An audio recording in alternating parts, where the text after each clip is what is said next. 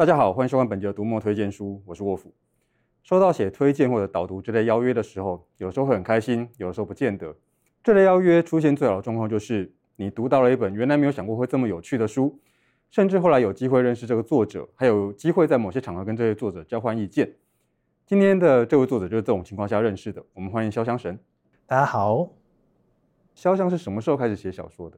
大概是国中的时候，呃，写的第一篇小说应该是《仙剑奇侠传》的同人，那时候还不知道同人两个字，好，但是很想要写，所以就写了。不过要说很真的认真的开始写原创作品的话，那应该是呃，我从高中开始接触了奇幻小说，然后在大学的时候跟我弟和当时的女朋友。一起创造了一个奇幻世界观，然后用那个世界观写了一篇大概二十万字的小说吧。国中就开始写，那是相当早了。对，那如果说阅读习惯是什么时候开始养成？其实也蛮早，大概国小的时候吧。哦，因为那时候是我在看电视，好，应该是看神看到《神雕侠侣》的、嗯、呃这个电视剧。那我甚至不知道他是哪里拍的。那我爸就说：“哎，其实我们家里有金庸小说啊，所以就带我去看他的书架，就整面墙都是金庸小说，小说对，金庸小说全套啊。从此之后，我就进了金庸小说，可能就开始开始读小说。那认真的认真自己会买书的时候，大概还是在高中开始阅读西方奇幻小说之后，才认真的开始买。那如果现在马上讲一本你最喜欢的书，你会讲哪一本？”嗯，这个问题其实有点难回答，因为我我很喜欢的书是一直在变，对，一直在变的。现在要说一本最喜欢的，我就讲我最近看到一本我很喜欢的书好了。好，最近看到很喜欢的书是真藤顺藏的《宝岛》这本书，因为某种程度上，我觉得它满足了某种我对于历史小说的想象，而且更重要的就是作者他其实从很边陲的位置去讲一段历史故事。而从边陲切入其实是有风险的，所以你一方面你要做很多功课，然后另外一方面，呃，你要有相当高的敏感度，你才能处理一些很尖锐的议题。除了刚刚说的宝岛之外，我还蛮喜欢孟子墨的《沙门空海》这本书的。哦，这本书它虽然是一个日本作家写的，但它故事发生在中国的唐代。但我觉得这本书最有趣的地方是它。开始去探讨所谓的语言跟魔法之间的关系。这个故事里面，它最常出现魔法就幻术哈，但是这个幻术它其实是呃透过语言去罗织的。这故事中最有趣的一段斗法，它的斗法很激烈，表现的形式有点像是某种禅门问答。好，这双方呢，他们都是用语言的机锋去对付对方。那只要稍微在嘴巴上落点下风，他就可能会中那个幻术。还有另外一系列的书也涉及这个主题，就是金崎夏彦的《百鬼夜行》系列。呃，在这一个系列里面，有一本书叫《洛心腹之礼》。那《洛心腹之礼》的开头呢，呃，侦探跟犯人他们进行了一番讨论语言和咒术的对话，那蛮有趣的。就是这明明是推理小说啊，但他们却在讨论语言、讨论前现代、讨论咒术。那通过这些讨论，犯人跟侦探他们能够展开呃对等的对话。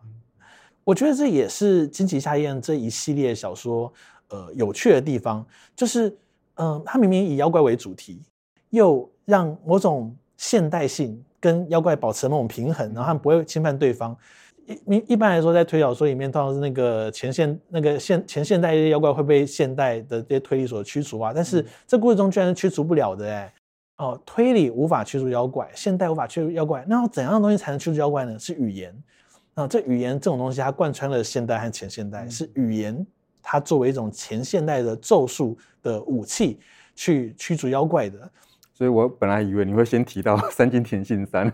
呃，确实，就提到妖怪跟推理，那自然而然的会想到三金田信三嘛。呃，关于三金田信三，我想要推荐的是《如无头作祟之物》这本书。这个小说里面，它发生了好几起无头尸体的事件啊，然后作者最后也罗列了几十个谜团。但他又说：“哎，这几十个谜团呢？你只要知道一个真相，你就能把它全部解开。推理小说它具有现代性，所以它在很长的一段时间中，它是驱逐妖怪。但是三津田信三他的做法很有趣，就是他退了一步，就是这些推理啊、理性的这些东西，他没办法完全的驱逐妖怪，而是跟妖怪保持一段距离。提到三金田，其实我想到大岛清昭的《隐踏町怪谈》，就这类故事，它其实会有怪异，然后会有看起来跟怪异有关的事件，但是它推理的最后结果，它会解决那个事件，用现实的方法解决那个事件，但是怪异好像还是存在的。我觉得这个相当的有趣。说到这个，我其实会想到，呃，小野不由美的《银善师一谈》这本书。哦，这本书它有趣的地方是。呃，它其实好几个短片啦。那短片的主角呢，他们分别住在不同的房子啊、社区啊，然后遇到一些怪事件。但是这故事中却不是找这些驱逐妖怪的存在，他是找所谓的银善师。那银善师是什么呢？故事中提到建筑师就盖新房子，那银善师呢，就是老房子去进行维修的。那这个银善师他登场了，他看了这个房子的格局啊，知道哎，这个房子他曾经做过什么更动，所以才让这个怪异出现了。所以我只要重新的去做某些调整，人们居然就可以跟妖怪那些怪现象相安无事。那这些故事中出现的房子哈，他们全部都是这个城市他们在漫长的发展过程中现代化，所以还有一些过去的东西没有被舍弃，但它不是整个拆掉，它是改建。但你现代化过程中，你进行一些改建，这些改建它呃反而让人跟妖怪关系变得紧张。所以他提出来方案就是透过。银善师这样的身份去介入，去重新调解人跟妖怪之间的关系，同时也是调解现代跟前现代之间的关系。那既然讲到妖怪，那就是潇湘的专门领域。那请潇湘帮我们介绍几本相关作品。嗯，那首先我想要推荐新日楚儿子的《金妹杀人魔术》这个故事。哎，这个故事其实发生在台湾啦。那呃，而且是发生在一九零零年的淡水，那个时候其实是日本刚统治台湾，然后洋行还没有退出台湾。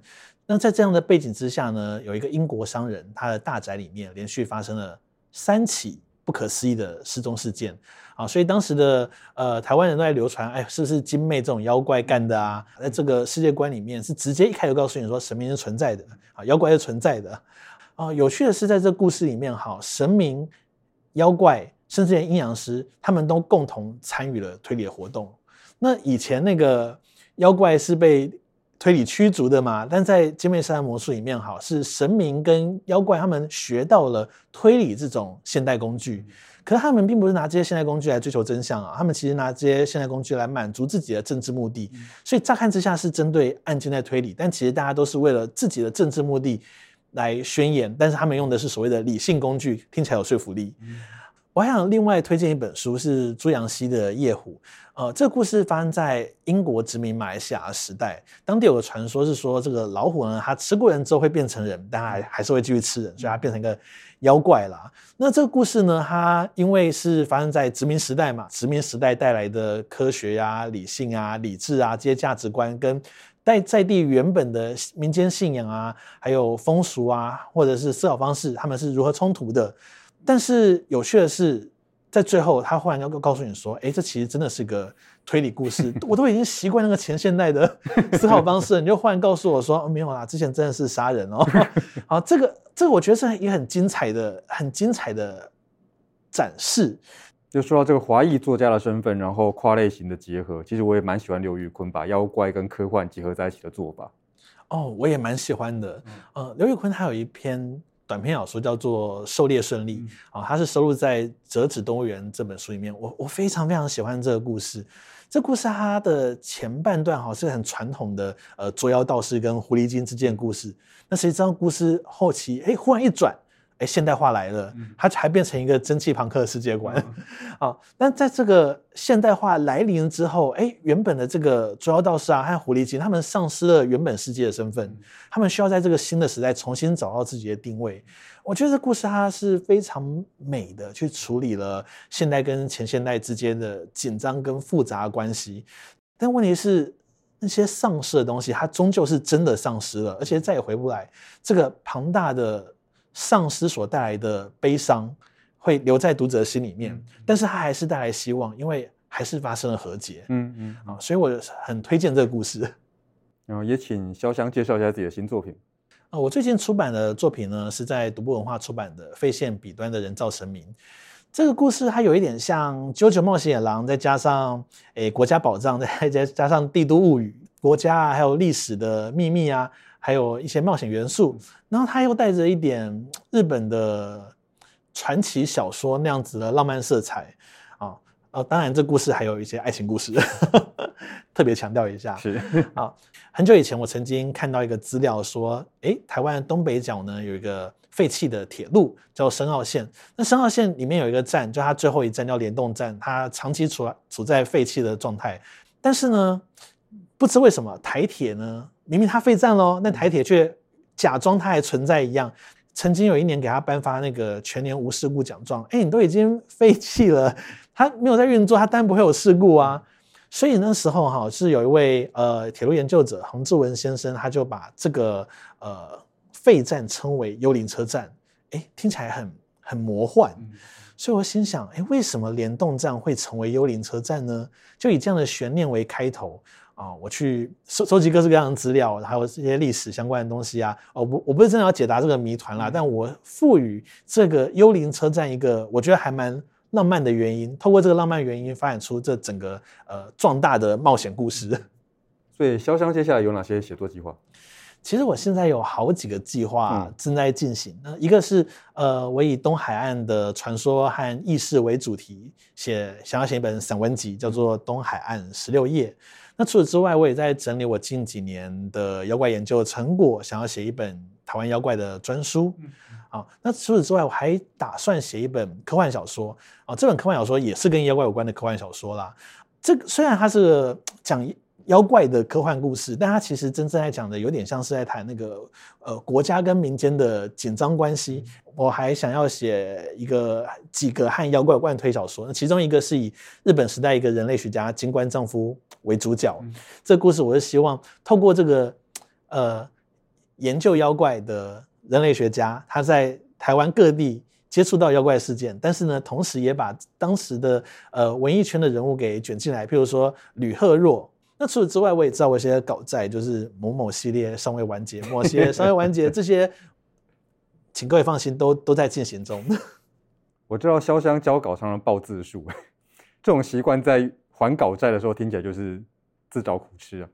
不过在让潇湘回去报字数之前，我要先麻烦他做一件事，请大家关注潇湘神，一有新书马上收通知哦。除了买书看书，也别忘了按赞、分享。还有订阅读墨的频道哦。好，收工了，收工了，拜拜。